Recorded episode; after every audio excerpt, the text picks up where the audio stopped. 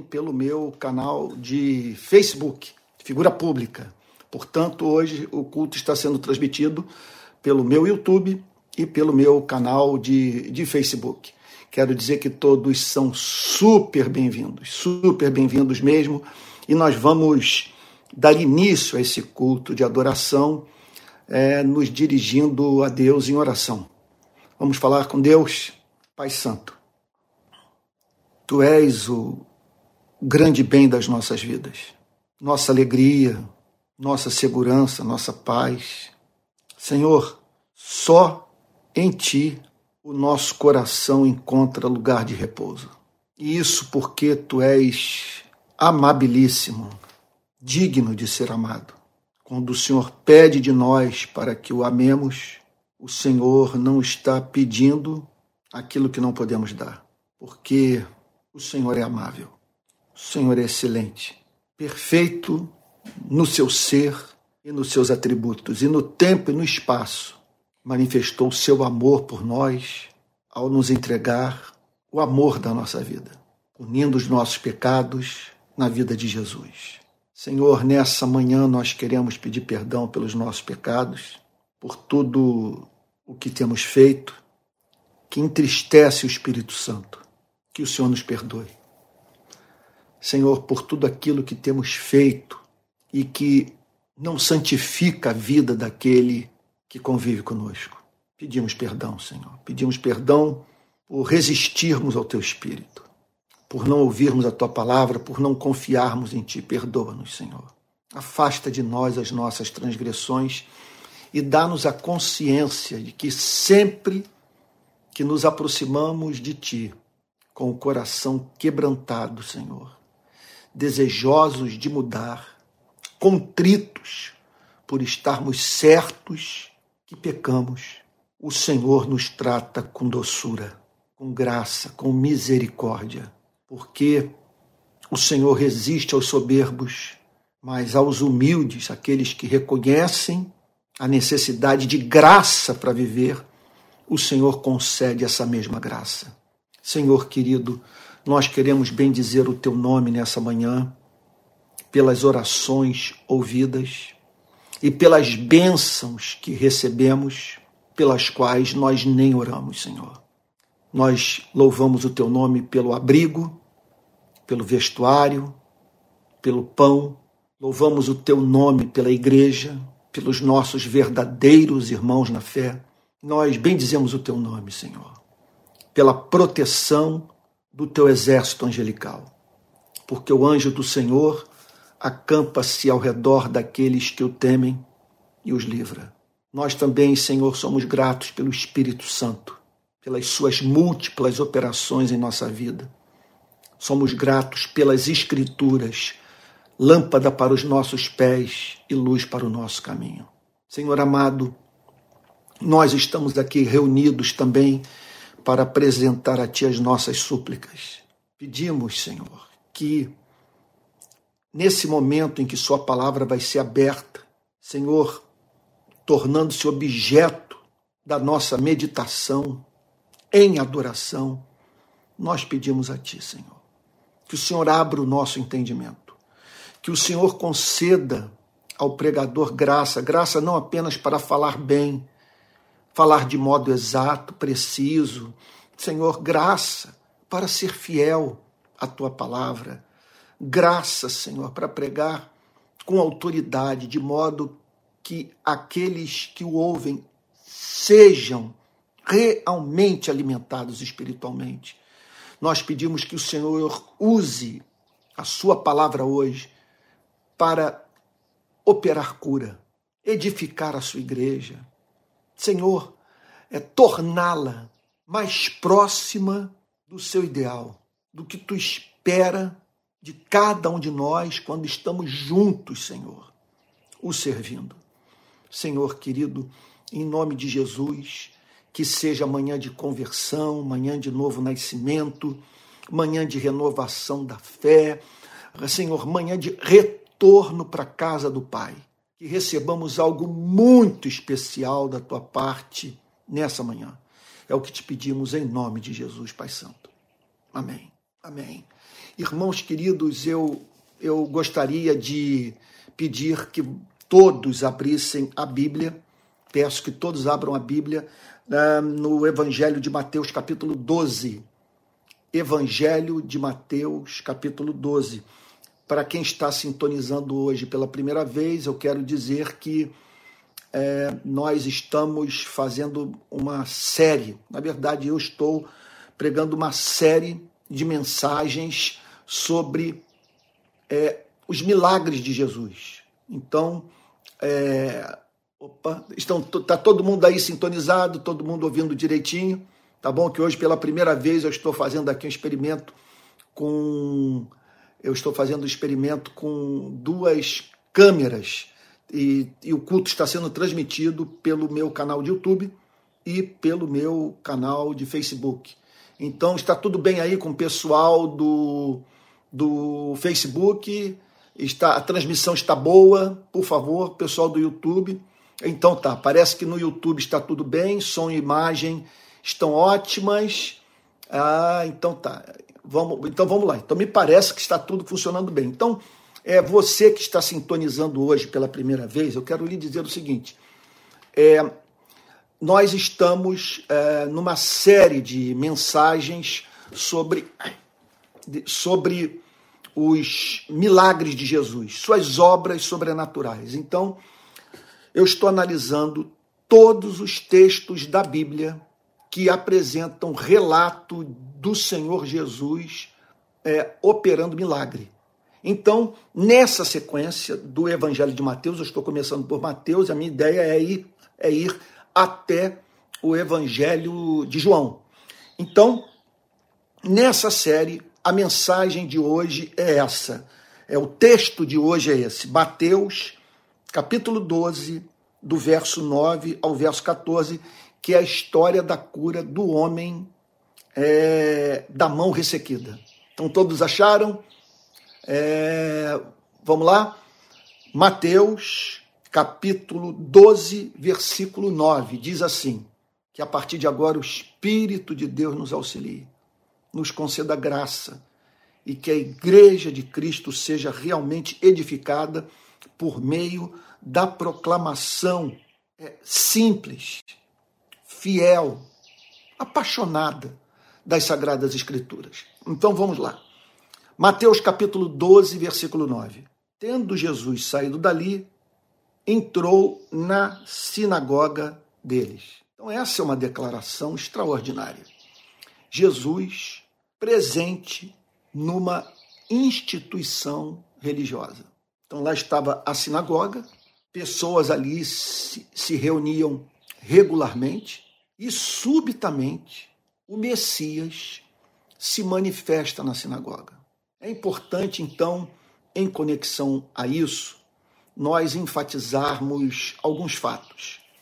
O primeiro deles é que o Criador sabe o que se passa da sinagoga, na igreja.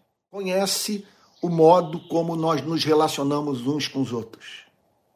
O que é pregado, a forma mediante a qual o dinheiro é administrado, a relação que essa igreja mantém com os que não conhecem a Cristo e com os pobres, com os necessitados, é, para os quais é, a Bíblia nos move é, e Deus nos envia para a eles servi-lo, para a eles servir. Então, o Criador sabe o que se passa nas sinagogas, o que se passa na igreja, nas instituições religiosas. E pode acontecer dele se manifestar tal como Cristo se fez presente na vida daquela sinagoga. Isso pode acontecer. Agora, essa presença pode ser uma presença para abençoar, ele se torna real, a sua, a, a, sua manifestação é vista como palpável, só que pode ser uma manifestação para consolar, para edificar, para transformar, pode ser também é, uma revelação na qual é, torne-se evidente que Deus tem uma contenda com essa sinagoga, com essa igreja, que a forma como seus membros estão administrando a instituição religiosa que diz existir para a glória de Deus é uma provocação à santidade de Deus. Então, o texto diz que o Senhor Jesus entrou na sinagoga deles. Achava-se ali um homem que tinha uma das mãos ressequida. Olha, observe aqui também mais um ponto importante. O fato do Senhor Jesus estar na sinagoga, se manifestar na sinagoga, não significa que ele subscreva tudo aquilo que é falado em nome de Deus na, dentro da sinagoga. O fato dele estar dentro da sinagoga não significa em si que a sinagoga tenha sua aprovação. O texto diz que essa manifestação de Cristo nessa sinagoga foi para cura e juízo. Houve uma extraordinária manifestação do amor libertador de Jesus e, em conexão a ela, uma impressionante manifestação da verdade de Cristo, mas da verdade que confronta, da verdade que perturba, da verdade que manifesta o pensamento de Deus, de um Deus que tem a declarar aos que administram a instituição religiosa que o que está sendo feito ali é repugnante. Então, Tendo Jesus saído dali, entrou na sinagoga deles. Achava-se ali um homem que tinha uma das mãos ressequida. Então, dentro daquela sinagoga, estava presente um homem que sofria de uma severa limitação física, de alguma coisa que o impedia de usar a mão, de usar uma das mãos. Então, algo que o limitava enormemente. Então, lá estava aquele homem presente na sinagoga. Vale a pena dizer, nesse sentido, que muitas vezes nós nos surpreendemos de ver tanta gente doente na igreja. Pessoas com é, é, portadoras de, de, de evidente neurose. Gente complicada, sabe, gente é, que revela carregar é, um, um, um, sentimento de, inade, de inadequação profundo. Então veja só, nessas horas nós precisamos entender duas coisas. As instituições religiosas podem adoecer pessoas, não há mínima dúvida. Dependendo do conceito que, é a, que a instituição religiosa tem de Deus, do conteúdo do que é pregado?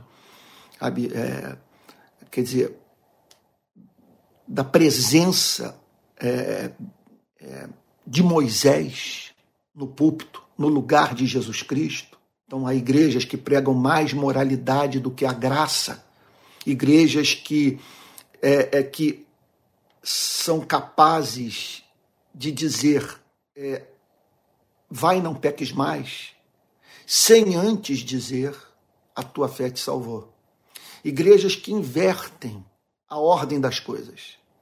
Quer dizer, igrejas que antes de anunciarem a graça que salva, que pacifica a alma, que emancipa o ser, a fim de que o homem e a mulher vivam o evangelho, andem em novidade de vida, prega moralidade. Quer dizer, levando o ser humano a tomar consciência daquilo que ele deve fazer. Só que os seres humanos não estão precisando, através do ministério da igreja, saber o que devem fazer. O que eles precisam é de poder para fazer aquilo que eles sabem que devem fazer e não conseguem, porque são escravos do pecado. E, portanto, é, é, é um fato que a instituição pode adoecer. Agora, veja só o que esse texto revela. Lá estava, dentro daquela sinagoga, um homem que sofria de uma limitação física. A Bíblia não diz qual é o papel que, essa limitação física desempenhava na vida espiritual, é, é, é, psicológica daquele homem. O que nós sabemos, contudo, que se tratava, obviamente, de uma enfermidade que não havia sido criada pela sinagoga. Simplesmente aquele homem foi encontrado ali com a sua enfermidade. E, e por isso que nós devemos lançar um olhar misericordioso sobre a igreja quando nós vemos no seu seio tanta gente quebrada, tanta gente confusa, tanta gente desajustada. Veja só, por que motivo nós devemos lançar esse olhar misericordioso? Porque é justamente em razão dessas enfermidades que essas pessoas se dirigem para a igreja. Elas estão ali em busca de cura, de tratamento, de transformação.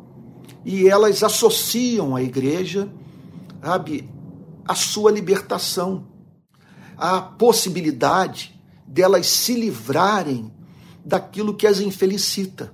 Então, é, é, é, eu, eu diria o seguinte: que quando entrarmos na igreja e nos depararmos com essa gente, pessoas às vezes excêntricas, com suas idiosincrasias, sabe, é, perturbadas.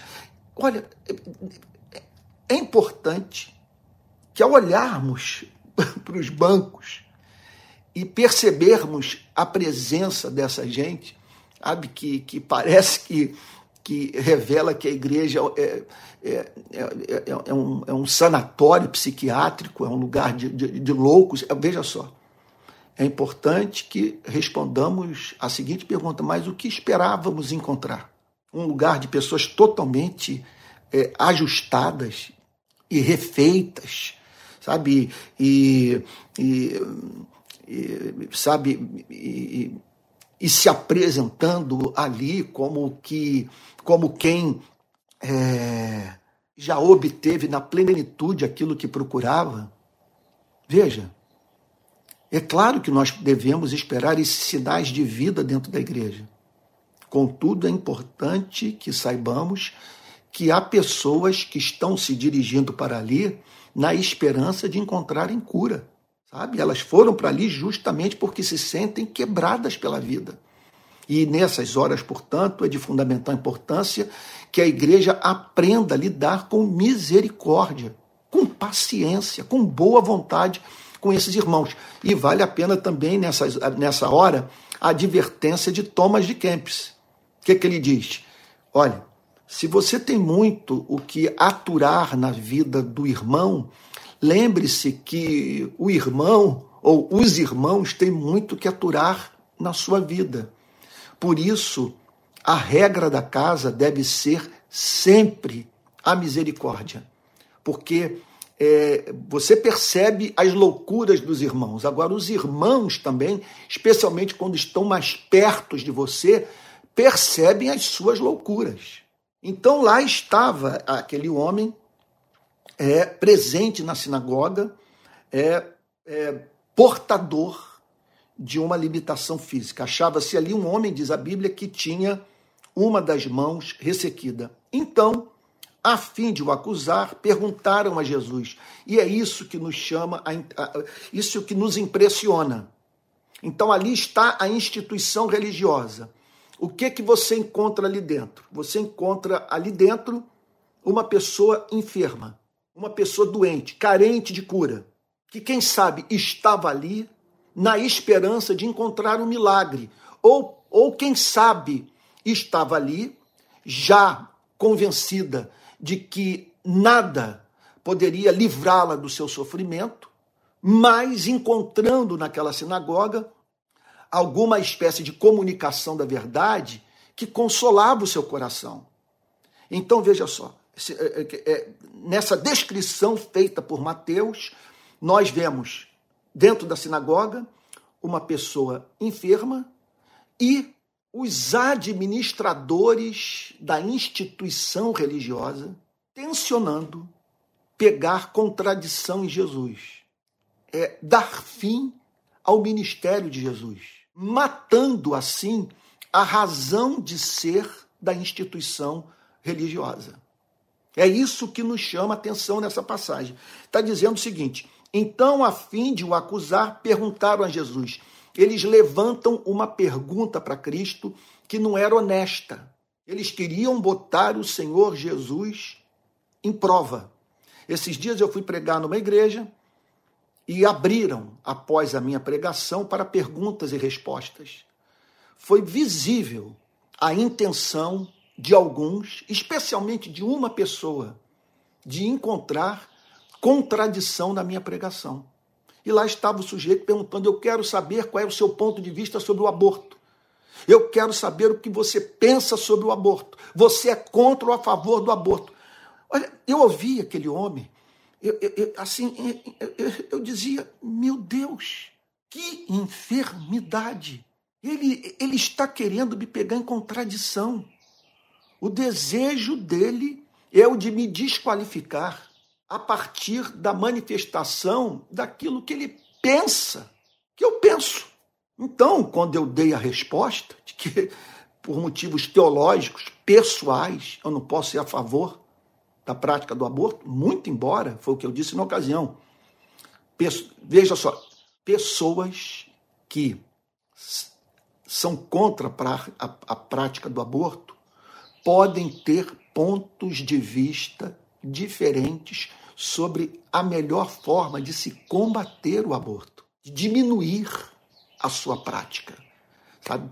De, portanto, é, é, é, esse é um fato. Muitas vezes, aqui eu abro um parênteses para dizer o seguinte: eles são chamados de abortistas aqueles que não concordam tão somente com o ponto de vista da ala conservadora, radical da igreja. Bom, mas aquilo que eu vivi naquela igreja, naquela manhã de domingo, foi o que o Senhor Jesus viveu na sinagoga.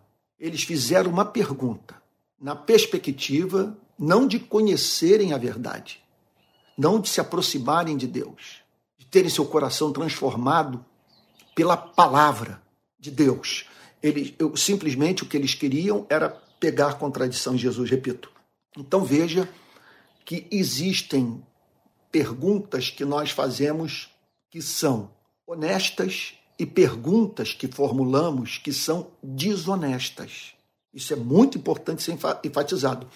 Há pessoas que fazem perguntas ao cristianismo sem o mínimo interesse de encontrarem esclarecimento. Elas vivem a levantar objeções porque encontrar motivo para descrença lhes é interessante. Então elas não estão na busca honesta pela verdade.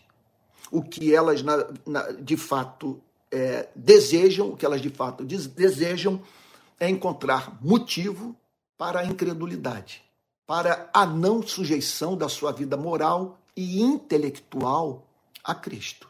Então esses homens não queriam conhecer o Evangelho. O que eles queriam era encontrar erro teológico na pregação de Cristo a fim de incriminá-lo. Eu permita-me dizer que eu vivo isso diariamente com pessoas é, é, é, é, é submetendo é, ao mais rigoroso exame tudo que eu falo na perspectiva de encontrar um erro que possa assim ser usado para me desqualificar. Bom, isso não é novo. Certamente está acontecendo com muitos dos que estão me ouvindo nessa manhã, tem acontecido comigo e aconteceu na vida do Senhor Jesus. Então, eu abro um parênteses aqui para dizer o seguinte: nem sempre nós temos que responder às perguntas que nos são feitas. É, outro ponto, é, usando o português da rua para que eu fique, para que o que eu tenho a dizer fique mais claro, melhor entendido. Nem sempre, quer dizer, não é sábio nós entrarmos na pilha dessas pessoas, porque tudo o que elas querem é nos flagrar em algum equívoco teológico, repito, a fim de desconstruir a nossa imagem, de nos desqualificar. Então, é muito importante nessas horas que nós saibamos quando chegamos ao ponto no qual a, continuar a conversa representa dar pérolas aos porcos. E vale a pena também ressaltar mais um, um fato. A interlocução com não poucas pessoas no Brasil chegou ao fim.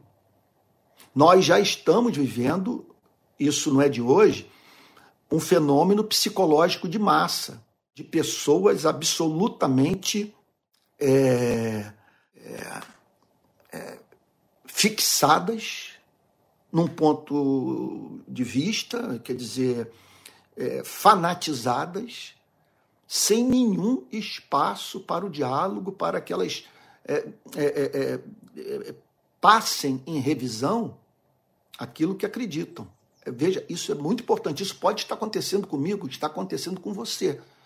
E é importante também que saibamos quando está acontecendo com alguém com quem nós nos relacionamos, porque pode ser que estejamos simplesmente perdendo nosso tempo, insistindo num diálogo infrutífero. Tem horas que a decisão tem que ser puramente pragmática, de você chegar e dizer: olha, eu vou parar porque não está dando fruto, não há esperança dessa conversa prosseguir. Sabe? E, e assim, portanto, é, você cessa a contenda, sabe? porque não estará alimentando algo que não é, que não está frutificando. Ninguém está vivendo melhor em razão é, dessa, desse, dessa discussão, desse bate-boca. Então, é, a fim de o acusar, perguntaram a Jesus: é lícito curar? É lícito curar no sábado? Eles levantam uma pergunta profundamente desonesta. Era sábado. Portanto, ali encontravam-se pessoas que acreditavam que o sábado era.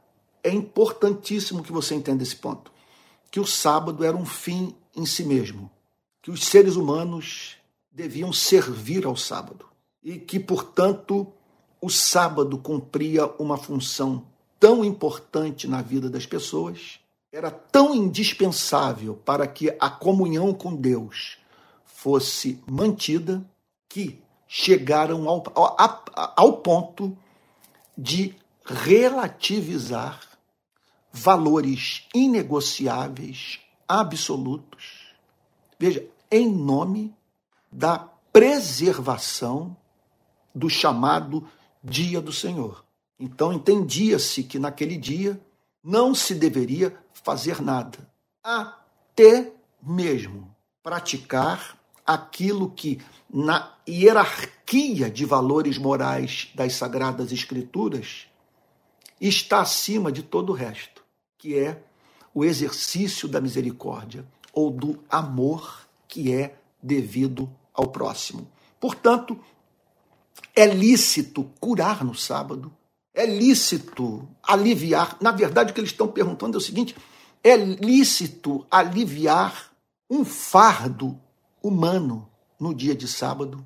Veja, eles não estavam preocupados nem com o sábado, nem com o, o, a, a pessoa que carecia de cura, da compaixão humana. O que eles queriam era, repito, desqualificar a Cristo. Então preste atenção. A instituição religiosa pode nos transformar em monstros em pessoas que estão consciente ou inconscientemente trabalhando para a morte da razão de ser da igreja, que é o próprio Cristo. Aqueles homens estavam trabalhando duro para que o Senhor Jesus simplesmente não fosse ouvido pela sinagoga, não fosse ouvido pelos membros da instituição religiosa. Então preste atenção nisso. Há pessoas que se tornam piores depois do contato com a instituição religiosa. Observe o que está acontecendo aqui. Cristo se manifesta na sinagoga. Em vez daqueles homens caírem de joelhos, em vez deles agirem como, como Maria, que, quedada aos pés do Senhor Jesus, ouvia os seus ensinamentos, aqueles homens partem para o confronto. Então, o texto declara: ao que lhes respondeu. Então, o Senhor Jesus observa o que eles estavam maquinando.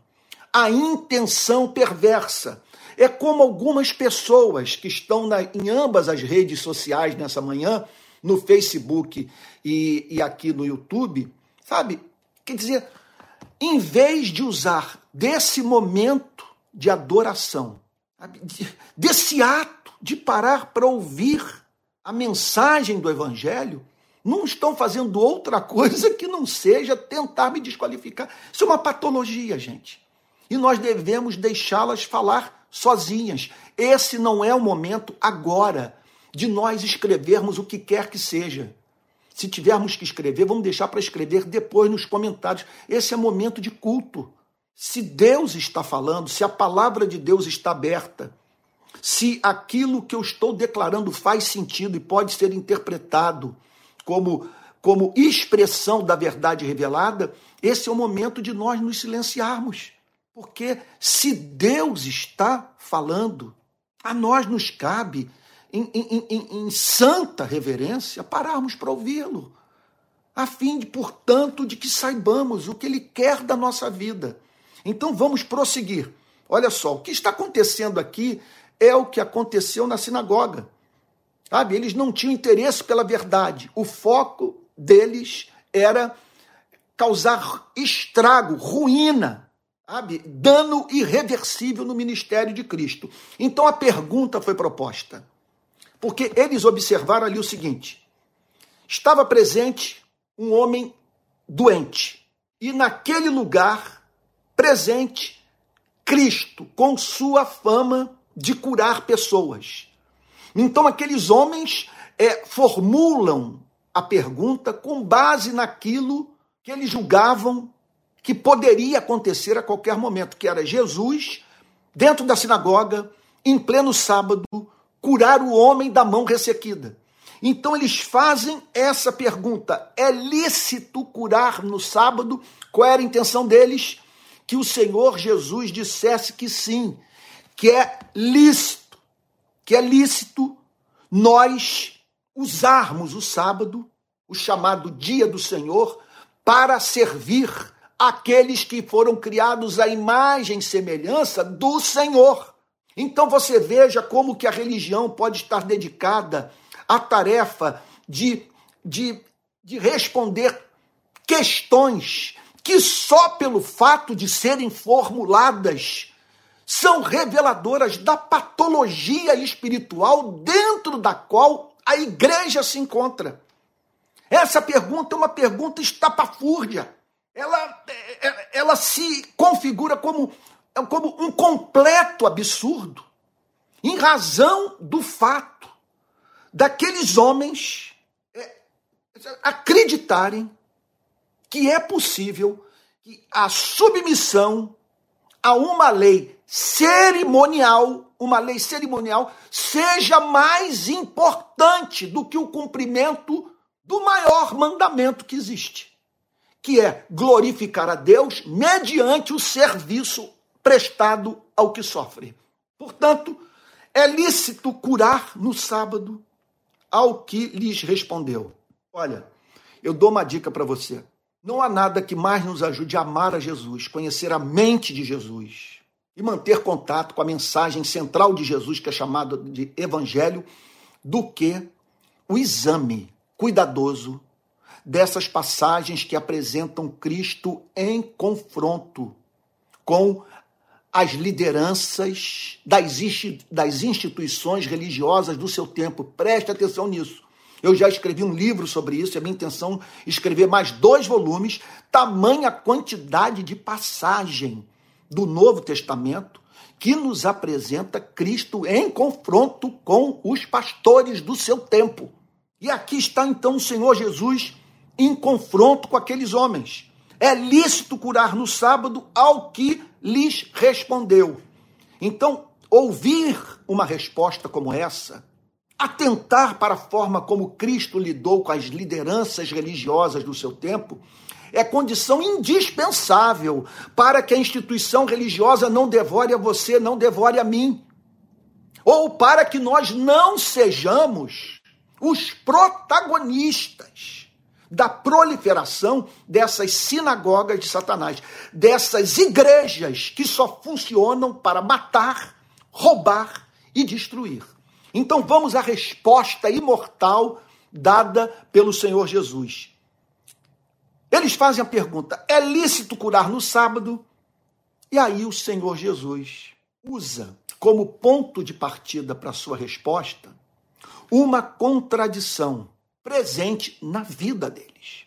Porque esses mesmos homens que eram capazes de formular uma pergunta idiota como essa, totalmente idiota. É lícito curar no sábado? O que você gostaria que fosse feito por seu filho? Ou por você mesmo, se você se encontrasse em dor excruciante e visse alguém passar por cima de uma lei cerimonial a fim de socorrê-lo. Então o Senhor Jesus pega uma contradição no comportamento deles. Quem de vocês será o homem que, tendo uma ovelha, e num sábado esta cair numa cova, não fará todo esforço para tirá-la dali? Então o Senhor Jesus diz o seguinte para eles: Olha, vocês estão me fazendo a seguinte pergunta: É lícito curar no sábado? Agora, é, pensemos na experiência de uma ovelha de vocês cair num buraco em dia de sábado e você a ver em agonia, em desespero, gemendo, como que aclamar por socorro. Qual de vocês, qual de vocês não pararia tudo no dia de sábado para tirar desse buraco a sua ovelha querida? Então é impressionante isso. Aqueles homens podiam ser encontrados por um motivo ou por outro, ou por uma questão financeira, ou por amor mesmo aos seus animais, sabe?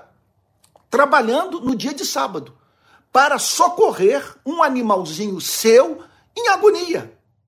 O que Jesus está dizendo é o seguinte: é assim que vocês funcionam.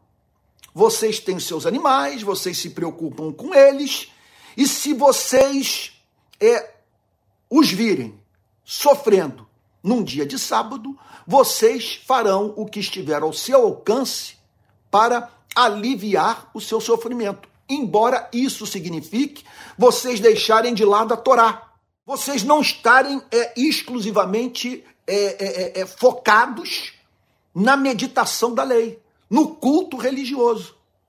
Vocês são capazes de fazer isso. Agora, o, como explicar o funcionamento da cabeça de vocês?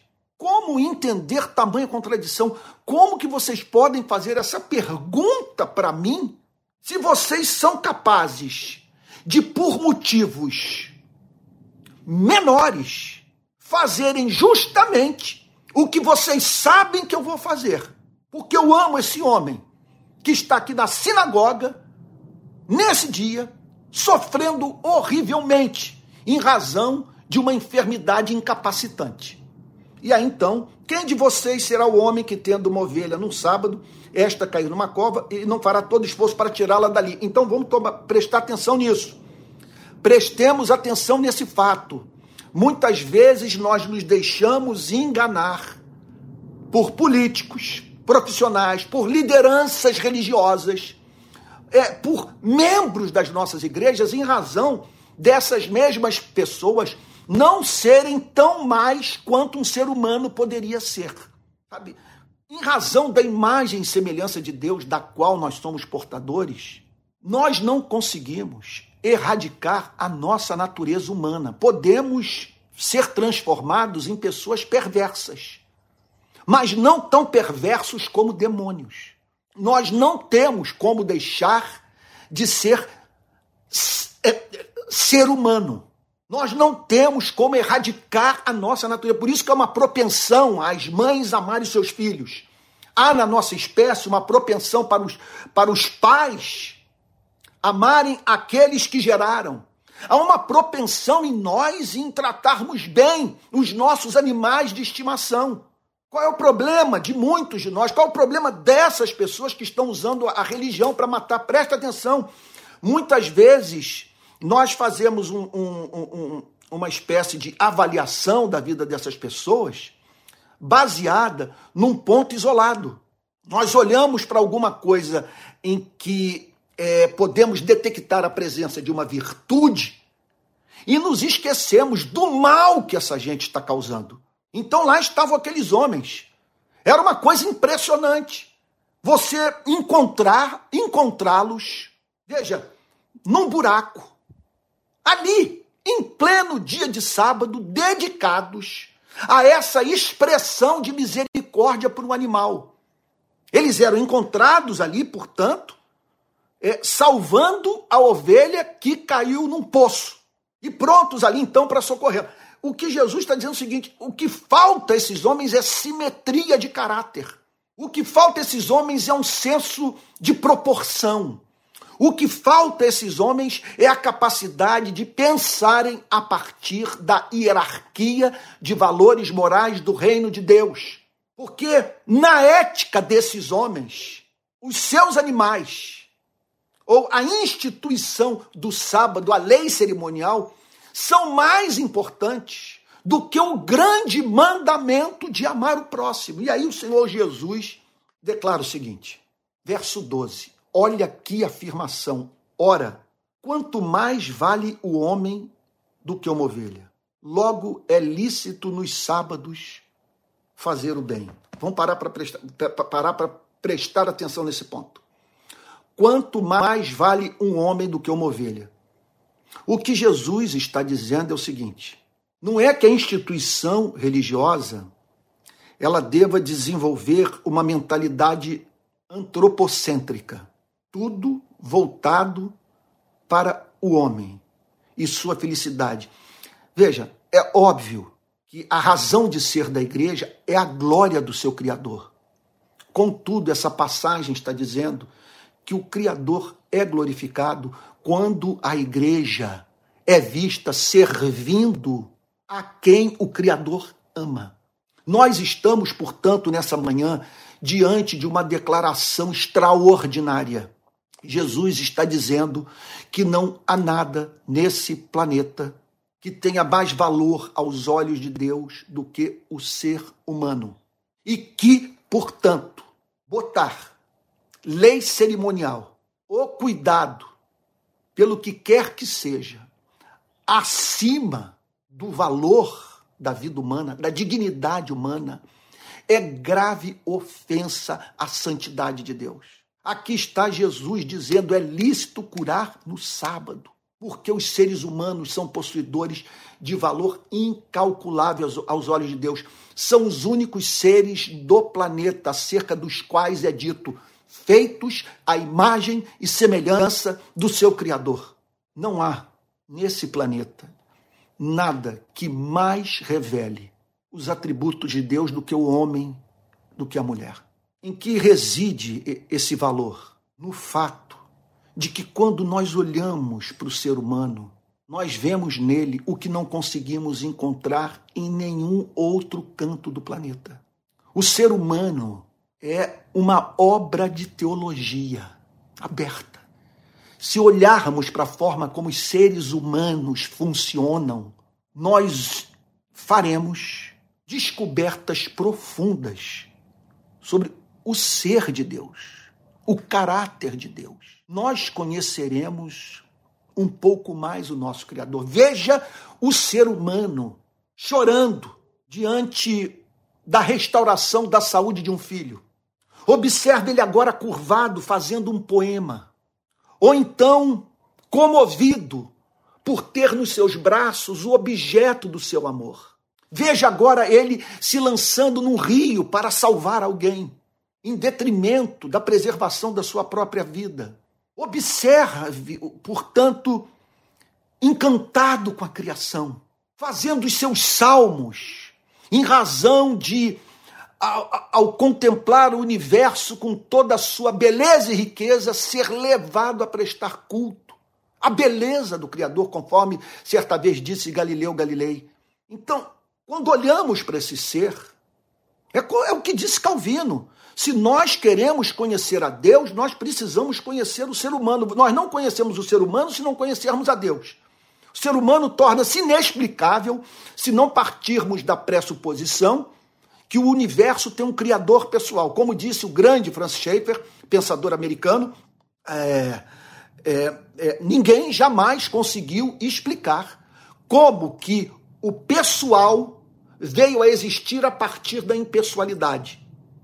A humanidade do homem, ela demanda uma explicação racional que aponta para a existência de um ser infinito pessoal. Esses sinais da nossa que evidenciam que nós somos portadores é, dessa imagem e semelhança, esses sinais apontam para a existência do Criador. Deixa eu formular melhor a, a declaração. Calma aí. Eu acho que eu fui redundante. Essas manifestações da humanidade do homem, elas apontam para a existência de um ser pessoal. Nós não escreveríamos esses poemas, nós não sentiríamos essa comoção quando estamos com o amor das nossas vidas no, nos braços, nós não choraríamos diante da restauração da vida de um filho, da saúde de um filho. Nós não nos lançaríamos nesse rio, relativizando o instinto de sobrevivência, em razão de uma lei que está dentro de nós e que diz que nós devemos socorrer o nosso semelhante. Nós não faríamos nada disso se não tivéssemos sido criados em mais semelhança de Deus. O que Jesus está dizendo é o seguinte: em razão dessa riqueza, por mais que esse ser seja encontrado com essa mesma imagem semelhança desfigurada pelo pecado, pela miséria, lançado numa rua qualquer, disputando comida com animais, conforme eu vi esses dias aqui no centro do Rio, era um, um saco plástico e eles e, e, e, eram uns sete homens metendo a mão naquele monte de comida misturada, restos de um restaurante do centro da cidade, e eles ali botando a mão e jogando no prato, num prato e comendo, sabe?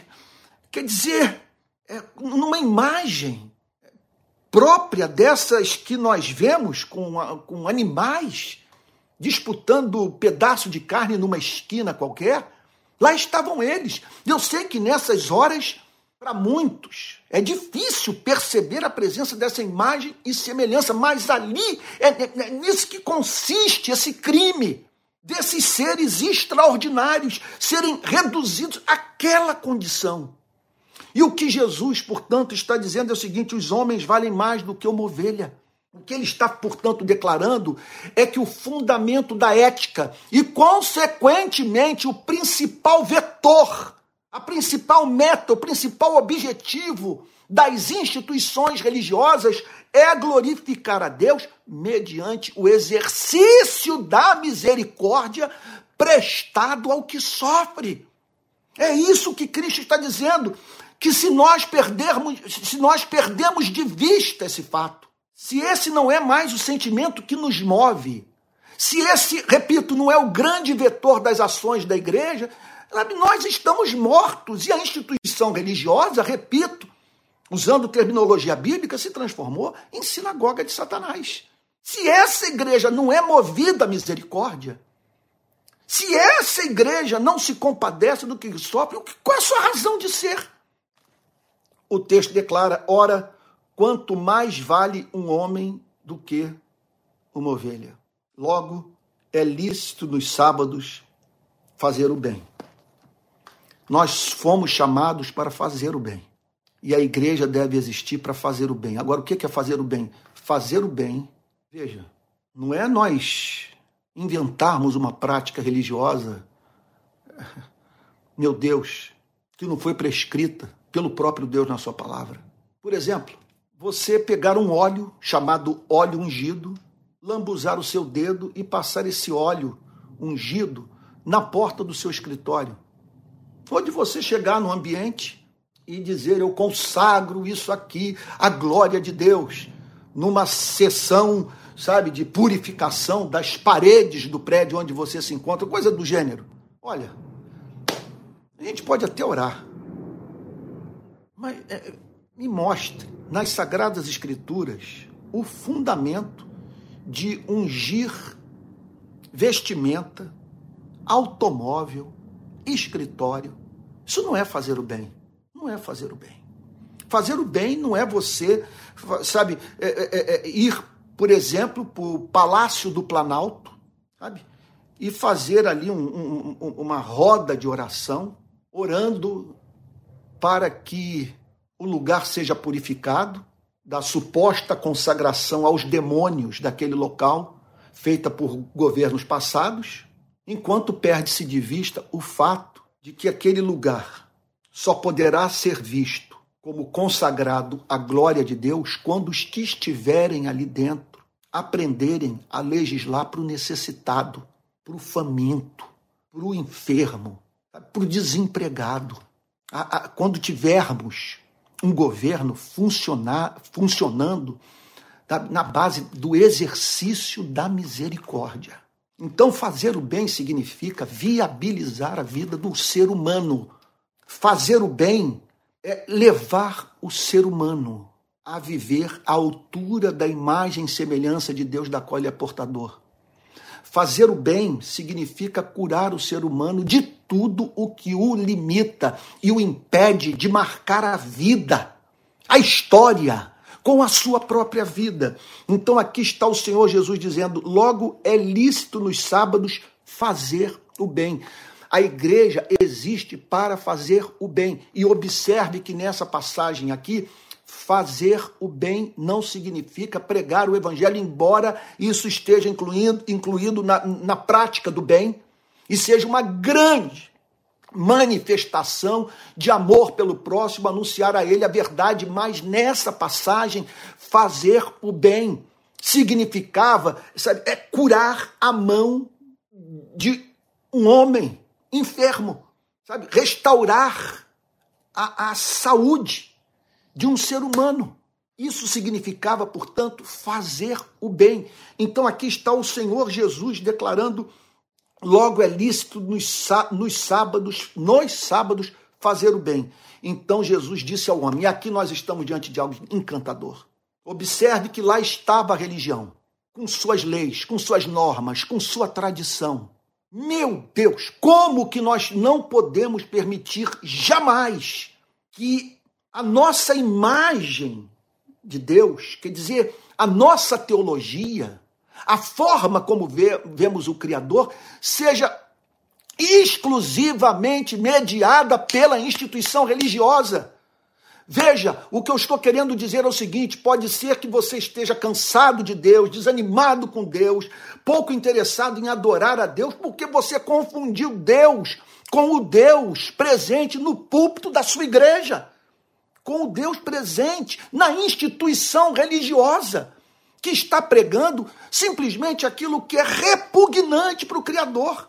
Repugnante. Então você está sentindo uma náusea em relação o que, o, o, o, o, que tem testemunhado, tanto quanto eu, mas quem sabe cometendo o equívoco de permitir que aquilo contamine a sua visão do evangelho. Separe o evangelho. Olhe para essa dessa coisa, olhe para aquilo e diga: Deus não tem relação com essa coisa sabe, com essa, com essa manifestação, sabe, de, de, de uma patologia espiritual profunda travestida de evangelho.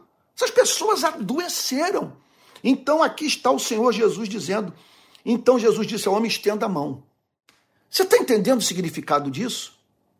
Primeiro lugar, aquele homem, aquele homem aprendeu que o amor que Cristo tinha por ele não podia ser encontrado dentro da instituição. A instituição não ofereceu àquele homem o que Cristo lhe ofereceu. Presta atenção nisso. Isso é lindo. Isso é lindo.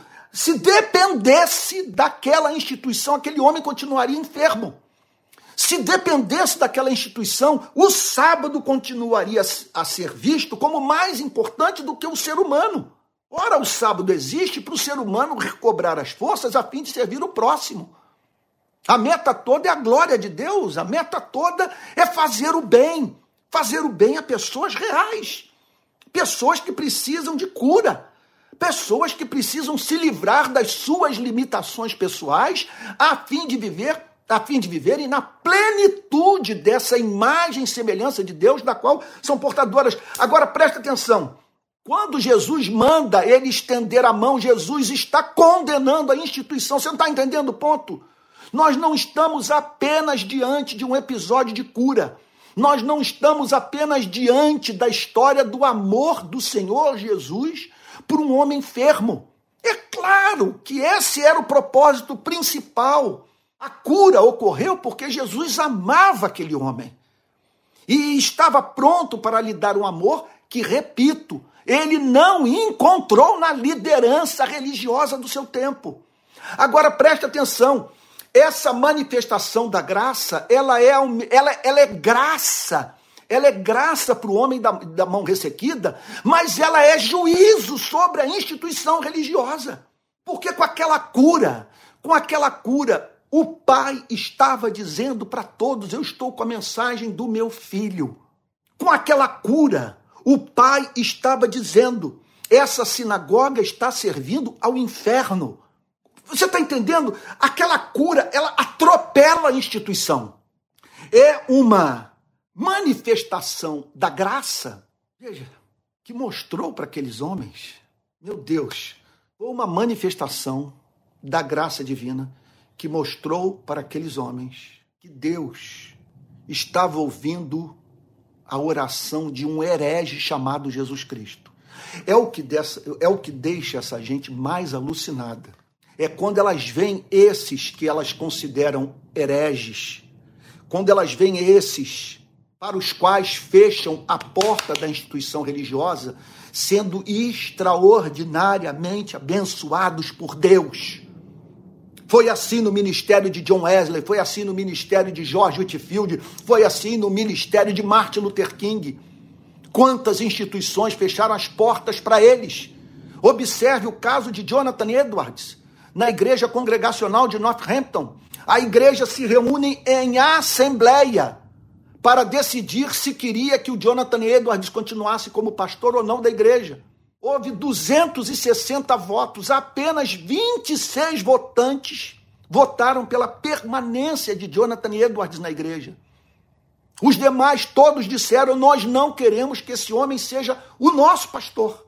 E o que mais deixa essa gente enlouquecida é quando esses que são expulsos da instituição religiosa meu Deus, manifestam a parceria indissolúvel que tem o Deus. Ou, ou, ou é, dão testemunho do fato de que a igreja não está com eles, mas o Deus Criador está. Então, aquela cura foi e manifestação de misericórdia pela vida do homem da, da, da mão ressequida, mas foi juízo sobre aqueles homens que diziam que Deus, que não era digno orar a Deus para que num sábado um ser humano fosse curado. Que coisa impressionante. Estenda a mão. Foi o que Jesus mandou fazer. Quando ele estende a mão, aquele homem está dando uma banana para a liderança religiosa.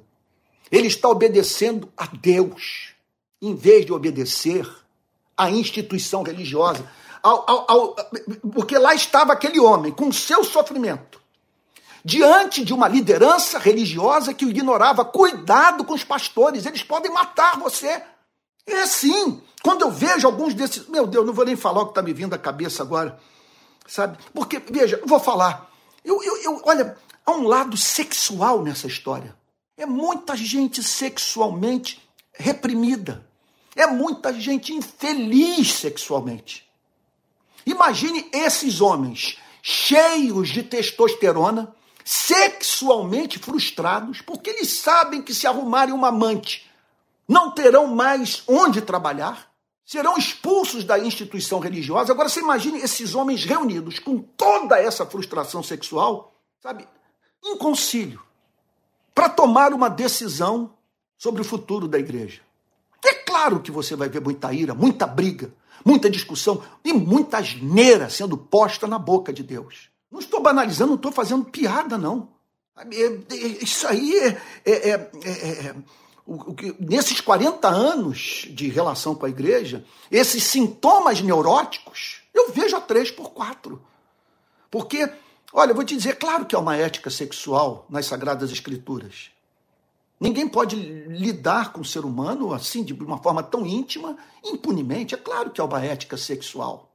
Contudo, naquilo em que essa ética expressa a vontade de Deus, veja só, ela só não enlouquece se for mediada pela graça. Não tente viver o cristianismo sem uma compreensão da graça. É aquela história lá de Jacó com Raquel. A Bíblia diz que Jacó trabalhou para Labão sete anos. E aqueles sete anos foram como poucos dias, pelo muito que Jacó amava Raquel. Pelo muito que Jacó amava a Raquel. E essa é a nossa meta. É esse amor que faz com que os mandamentos não se tornem penosos. É o amor que faz com que sirvamos a Deus com alegria de espírito, em novidade de vida. O amor. Então, estenda a mão. O homem ali entre a liderança religiosa judaica e entre Cristo. E ele estende a mão. Ele obedece. A sua necessidade de cura e confiança na palavra de Deus o fez dar uma banana para a instituição religiosa. Ali foi um ato de rebeldia, movido, é claro, pelo que de mais belo existe no amor próprio. Ele vai para Cristo, ele ouve a Cristo, ele pela fé estende a mão. E o texto diz: o homem estendeu a mão e ela foi restaurada e ficou sã como a outra. Ou seja, preste atenção no que aconteceu naquele dia. Deus o Pai ouviu uma oração cujo objetivo passava por cima dos interesses da instituição religiosa. Você está entendendo o ponto? O homem estende a mão, Cristo cura. Ou seja, a vontade do Pai foi feita, em franca oposição à vontade da instituição religiosa.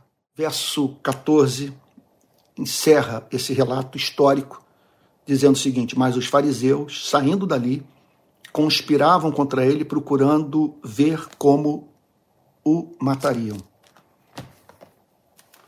Mas os fariseus, a seita mais, os membros da seita mais radical do judaísmo, os fariseus, que jejuavam duas vezes por semana, não saíam da sinagoga e do templo, que eram vistos o tempo inteiro, lendo a Torá lendo o Antigo Testamento. Aqueles homens, sabe, de, de uma vida moral, pelo menos do ponto de vista exterior ou externo, é, irrepreensível. O texto declara que eles saíram dali depois de verem o milagre. Veja essa ideia, portanto, de que se os céus se abrirem, as pessoas crerão, se o paralítico sair andando em resposta a uma oração, as pessoas vão ser levadas à fé. Nem sempre é assim. Só a graça de Deus para ajudar a pessoa a interpretar de modo salvífico a manifestação do poder de Deus. Aqueles homens nem com o milagre foram levados à fé. É algo impressionante como que o coração pode se tornar duro. E eles então saíram dali procurando ver como matariam a Jesus. O que significa o seguinte: vamos trazer para os dias de hoje. Eles saíram dali e foram para as redes sociais para matar a Cristo. Você está entendendo? Você imagine esses homens com, com instrumentos de comunicação nas mãos. Você imagine esses homens com rádio, com televisão, com milhões de seguidores nas redes sociais. O estrago que esses homens podem fazer na causa do evangelho. O texto é claro: os fariseus saíram dali procurando ver como matariam a Jesus. A religião dedicada à obra de matar a sua razão de ser. Os maiores inimigos da causa do evangelho sempre foram os de dentro. É muito importante, isso está em curso no nosso país nos dias de hoje saíram dali para ver como o matariam. O que significa o seguinte: que se o evangelho for pregado em algumas igrejas, essas mesmas igrejas, essas mesmas igrejas vão rachar. Você está entendendo o ponto? É, não havia como Jesus continuar pregando naquela igreja, naquela sinagoga. Não havia a mínima chance do Senhor Jesus, vamos assim dizer, ser o pastor daquela sinagoga. Porque simplesmente aqueles homens conservadores, não estou dizendo que isso é uma característica do conservadorismo, embora o, é, é, quando elevamos a condição de princípio único o conservadorismo, é claro, o, nós, nós nos tornamos inimigos de Deus e dos homens. Foram conservadores que mataram o Senhor Jesus. Né? Homens muito preocupados com a manutenção é dos valores herdados. Então, é, procurando ver como o matariam. Então, veja a importância de separarmos Cristo de religião. É, eu gostaria de concluir essa mensagem é, dizendo para você: eu sei que eu estou sendo seguido por muita gente que foi ferida pela igreja dizendo para você que cabe a você e a mim nos colocarmos no lugar desse homem da mão ressequida. A religião ignorou seu sofrimento. Cristo amou. E o que nos cabe fazer? Se Cristo está mandando que desobedeçamos, sabe, que pratiquemos atos de desobediência. Cristo está mandando estender a mão. Não deixe de levar adiante esse gesto de insubmissão, se é isso que sua consciência exige. O que aqueles homens queriam era que o homem da mão ressequida não estendesse a mão não obedecesse a Cristo e adiasse a sua cura, porque ele não deveria ser curado no dia de sábado. Ele desobedeceu e, ao ser curado, descobriu que ele não pode confundir o amor dos integrantes da instituição religiosa com o amor de Cristo. A instituição religiosa pode, em razão da sua miopia, da sua dureza de coração, estar dedicada à tarefa de matar o ser humano. Mas o que essa passagem nos ensina é que Cristo não cabe na instituição religiosa, que o seu amor não tem paralelo e que a igreja jamais será capaz de nos ajudar a, com exatidão, ter uma ideia dessa paixão que Cristo tem por você e tem por mim. Vamos orar? Senhor, nosso Deus e nosso Pai nós estamos encantados com a história desse milagre. Não apenas por ele ter manifestado o seu poder, mas em razão desse milagre ter revelado o seu amor e o seu compromisso de manifestar a sua graça na vida daqueles que são considerados hereges pela igreja. Te agradecemos, Senhor, por esse pequeno ato de desobediência o homem da mão ressequida estendeu a mão. E nós queremos praticar esses atos de obediência, ainda que eles representem para nós a nossa expulsão da sinagoga. Te agradecemos por Jesus, por essa teologia que serve de fundamento para a ética e que parte dessa santa e gloriosa pressuposição o ser humano é especial para o seu Criador. Que assim nos vejamos, Senhor, como especiais para Ti. E que assim vejamos aqueles que se aproximam de nós, aqueles aos quais servimos. E que esse apreço pela vida humana seja fundamento da nossa ética e chave hermenêutica, chave de interpretação das sagradas escrituras, das suas normas, dos seus valores, dos seus princípios morais.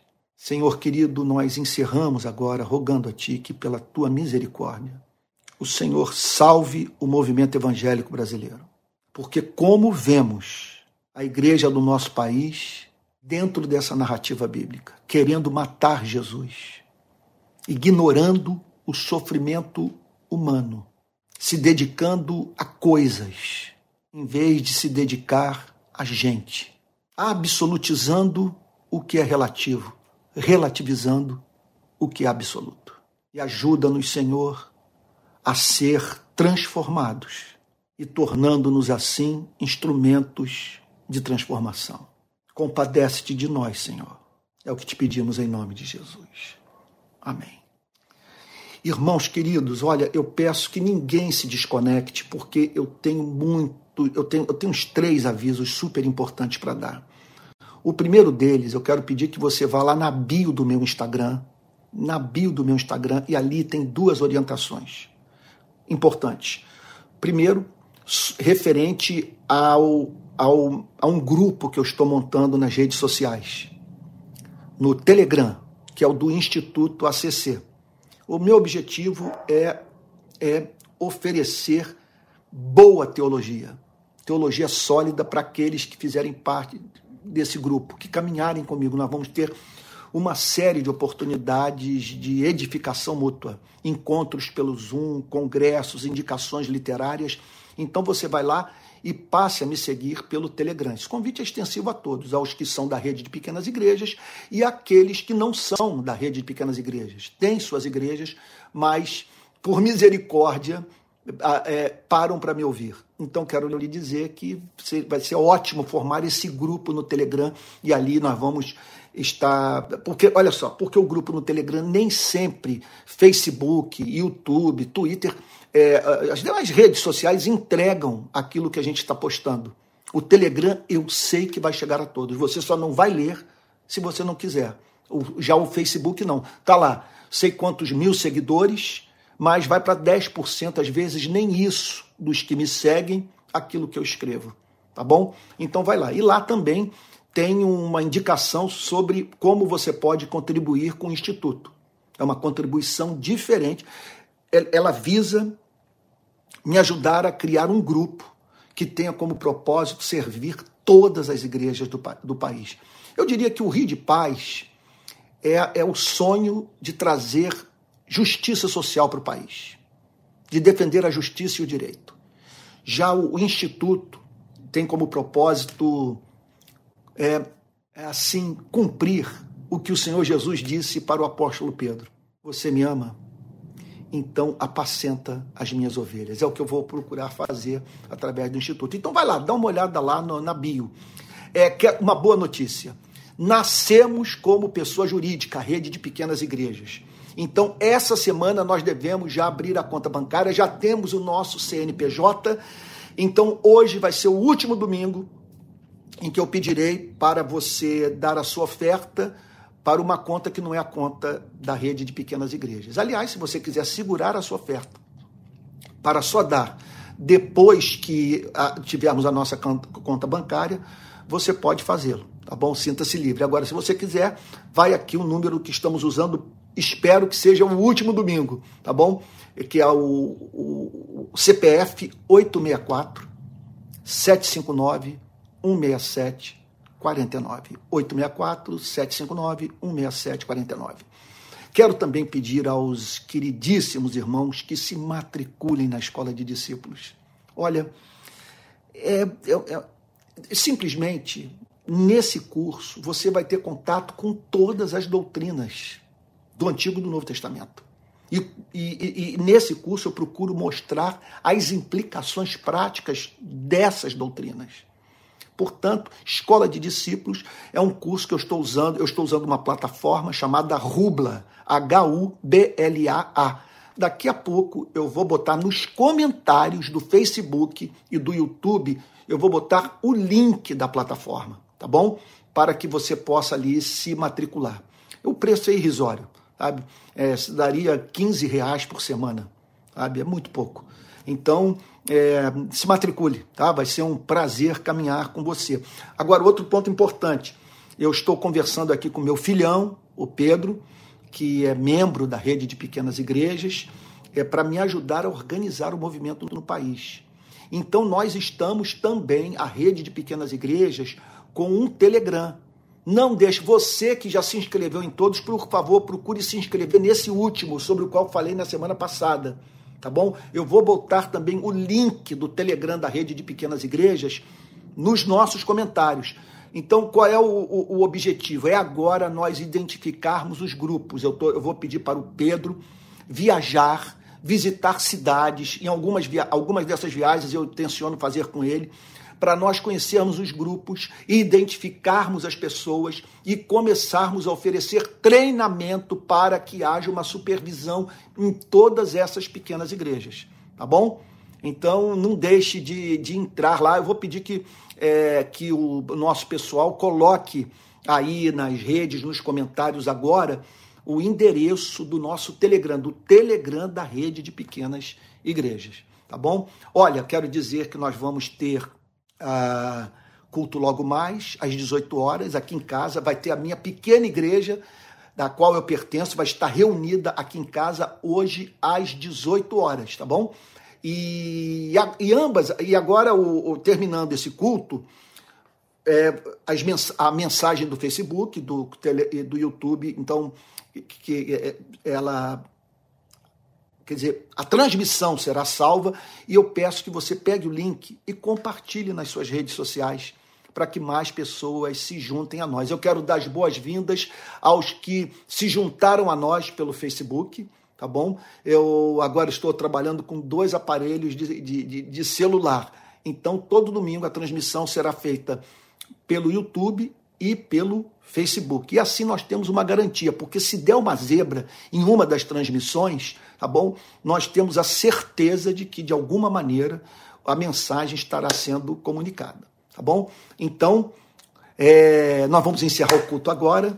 É, nem todo domingo o pregador. Hoje foi um domingo um pouquinho difícil para mim. Eu não sei se foi por conta do dia de ontem, noite mal dormida, não dormi bem essa noite. A minha cabeça hoje esteve mais lenta. É, eu reconheço quando. Eu me lembro de ter lido isso no, no Spurgeon, famoso pregador batista inglês.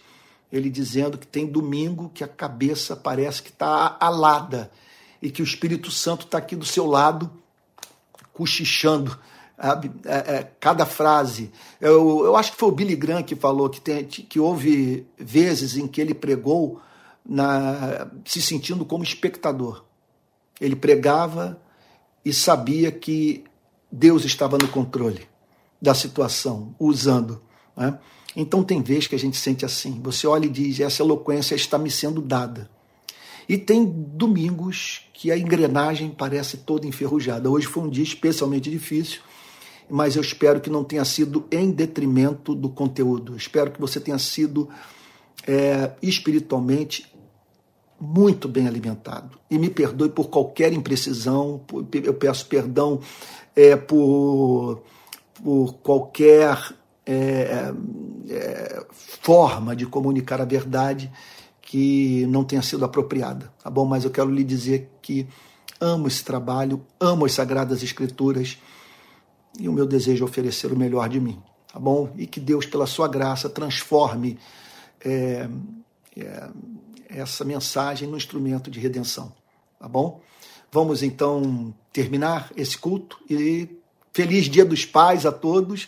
Eu, eu ganhei do meu, de um dos meus filhos uma camisa com a foto do álbum da, mais importante da minha vida de rock progressivo que é o álbum Spartacus, da banda alemã Triunvirá. E hoje eu vou usar no almoço do dia, do dia dos Pais. Tá bom? Feliz Dia dos Pais a todos e até logo mais às 18 horas. Vamos receber a benção apostólica?